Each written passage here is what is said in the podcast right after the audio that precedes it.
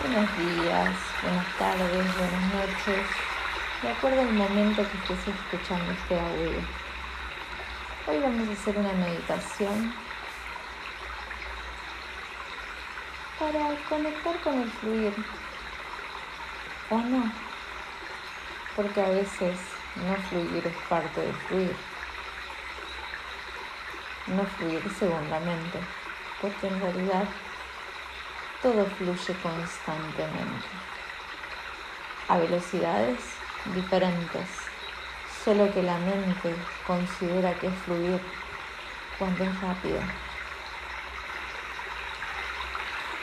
Vamos a adoptar una postura cómoda, la que a vos te sea cómoda en este instante. Si podés, cerrar los ojos Inhalas profundo, contrayendo todo tu cuerpo al máximo. Y al exhalar lo soltás, que se relaje, que se extienda, lo disfruto. Luego dos veces más. Inhalo.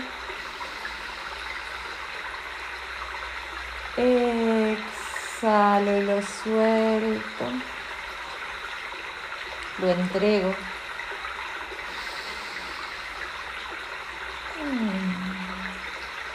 Disfrutando de que este cuerpo parece más pesado. Y decido conscientemente moverlo lo menos posible. Y ahora sí, voy a imaginar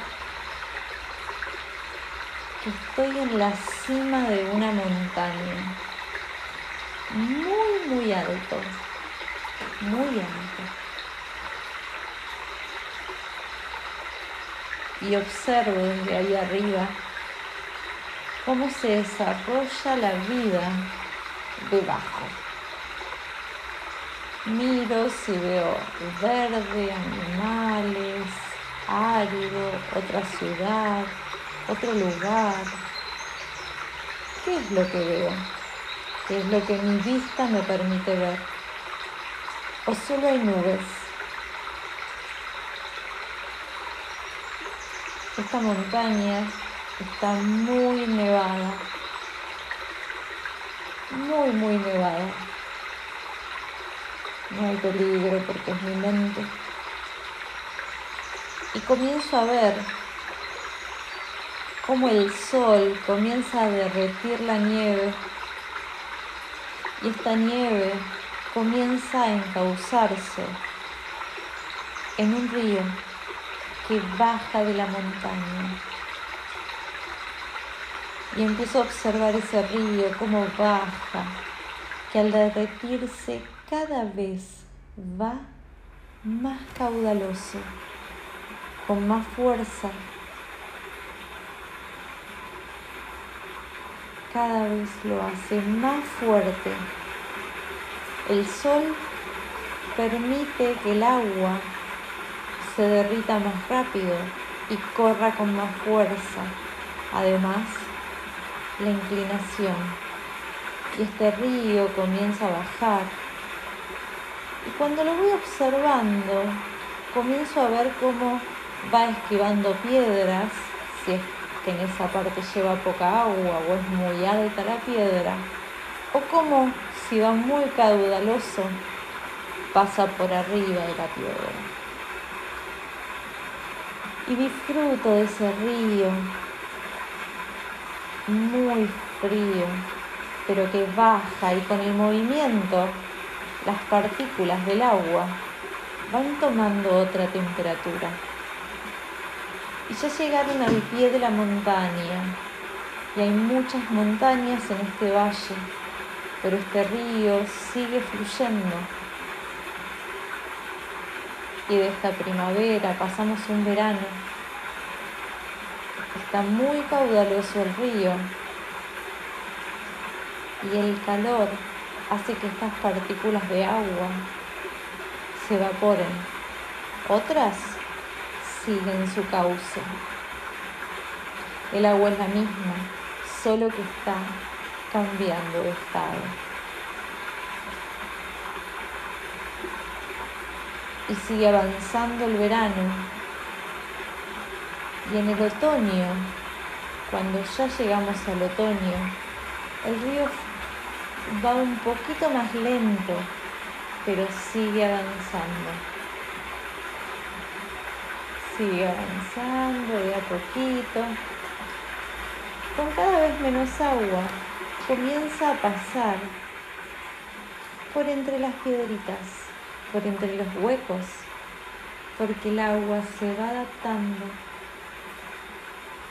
va pasando por entre esos hueques, huequitos.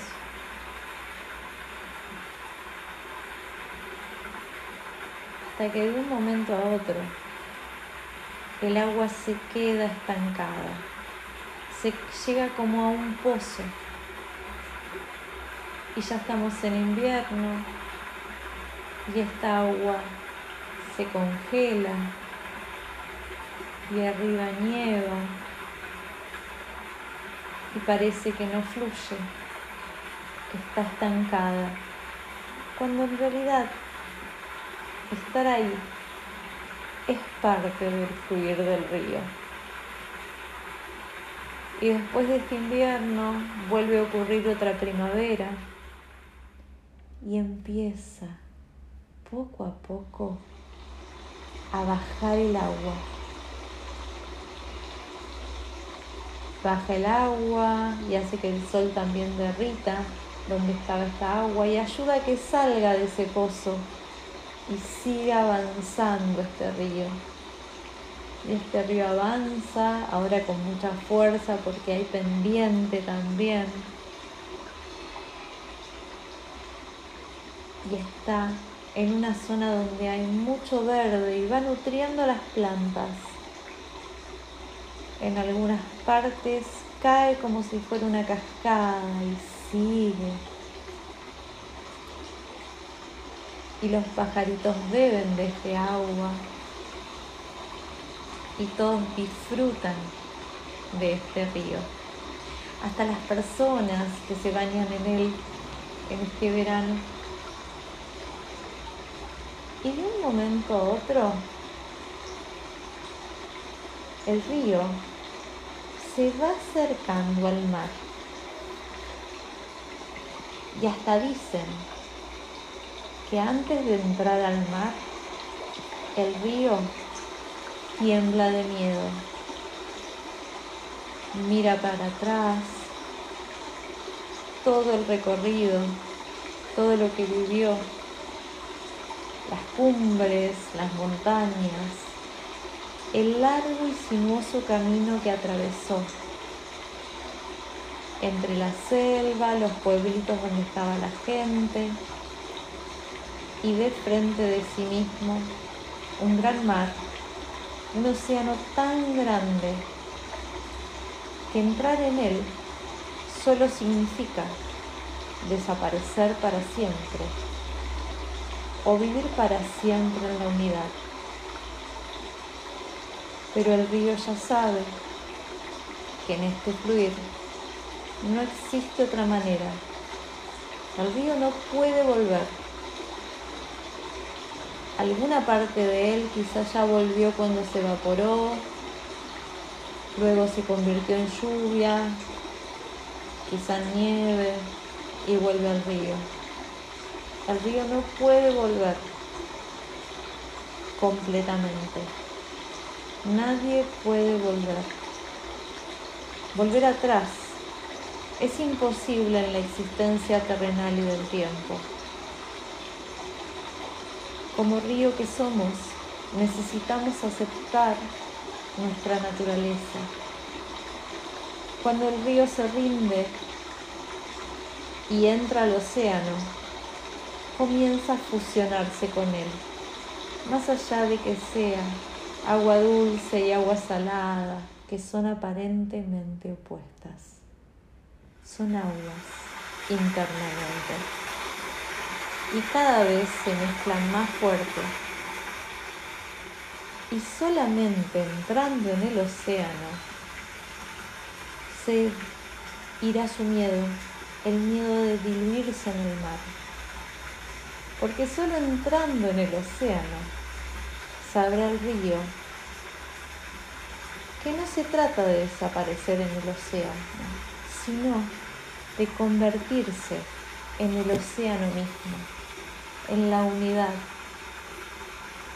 desapareciendo la forma que él tenía, desapareciendo lo especial que era para las personas en su formato de río.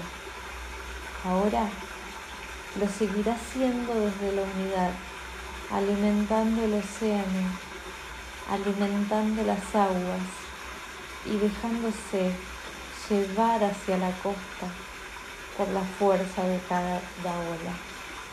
Recorrerá otros espacios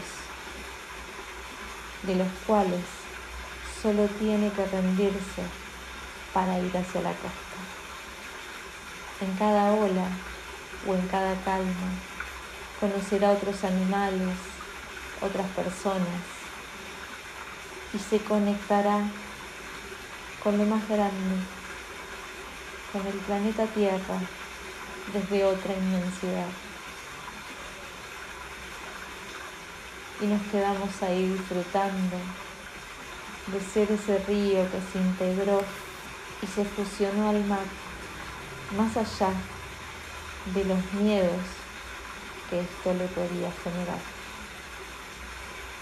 Miedo simplemente a lo desconocido, porque no era nada grave, era unirse a su esencia, a su ser, a más agua, agua que parecía diferente, pero es la misma.